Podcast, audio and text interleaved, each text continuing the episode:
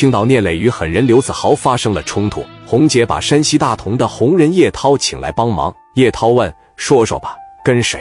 聂磊说：“涛哥呀，我们本地的一个社会。其实说实话，红姐要是不推荐你，我还真打算上山西大同找你溜达溜达。昨天红姐在这儿也是一通跟我说你，我就对你越来越感兴趣了。今天一见啊，果然是不同凡响。你身上这股劲也是我在青岛混了三年头一回见着。”包括你这十五个兄弟身上各有各的都有杀气。我如果没看错的话，你们应该是全国飞吧？叶涛笑了笑说：“哪都去，哈尔滨、齐齐哈尔、沈阳、河北、山东，哪有米赚往哪去呗。但是，一开始是缺米，再到后来呢，给我打电话的时候，我听语气，我也要打听为人。人要是不行，我也不会帮的。姐都让我过来了，咱们哥俩不谈钱，咱们只谈感情。”因为我觉得你这小伙可以，我在你身上看到了我那几个老弟的感觉，包括我在哈尔滨有个大哥，我在你身上也看到了他的那股劲，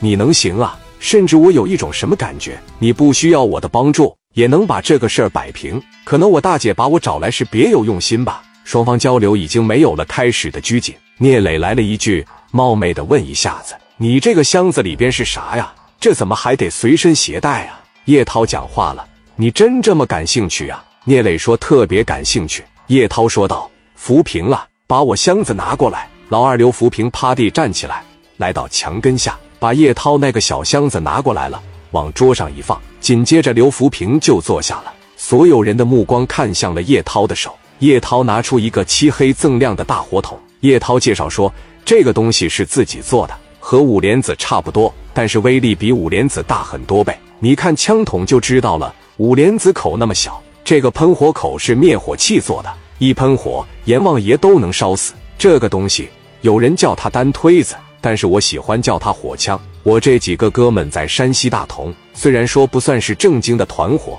但是都给我起个外号叫红人。我还有一个外号叫大同火枪队的队长。我们这哥几个名你可能也记不全，但是一旦要是听说大同火枪队，那肯定是我叶涛到了。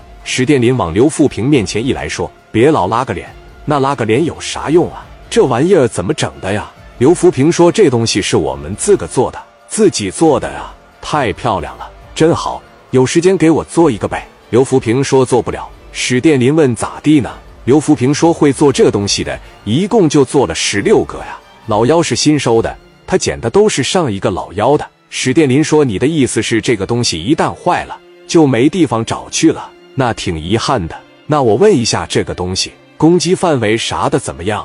刘福平说：“我们打仗基本上是靠平推，说白了，我们是一个三角形阵队，对面就是一百人也好，二百人也好，我们所向披靡。如果对方二百个人，我们十六个人同时往一个地方推一下，基本上三分之一的人就全给打到了。”看了叶涛的展示，听了刘福平的介绍，所有的质疑都烟消云散了。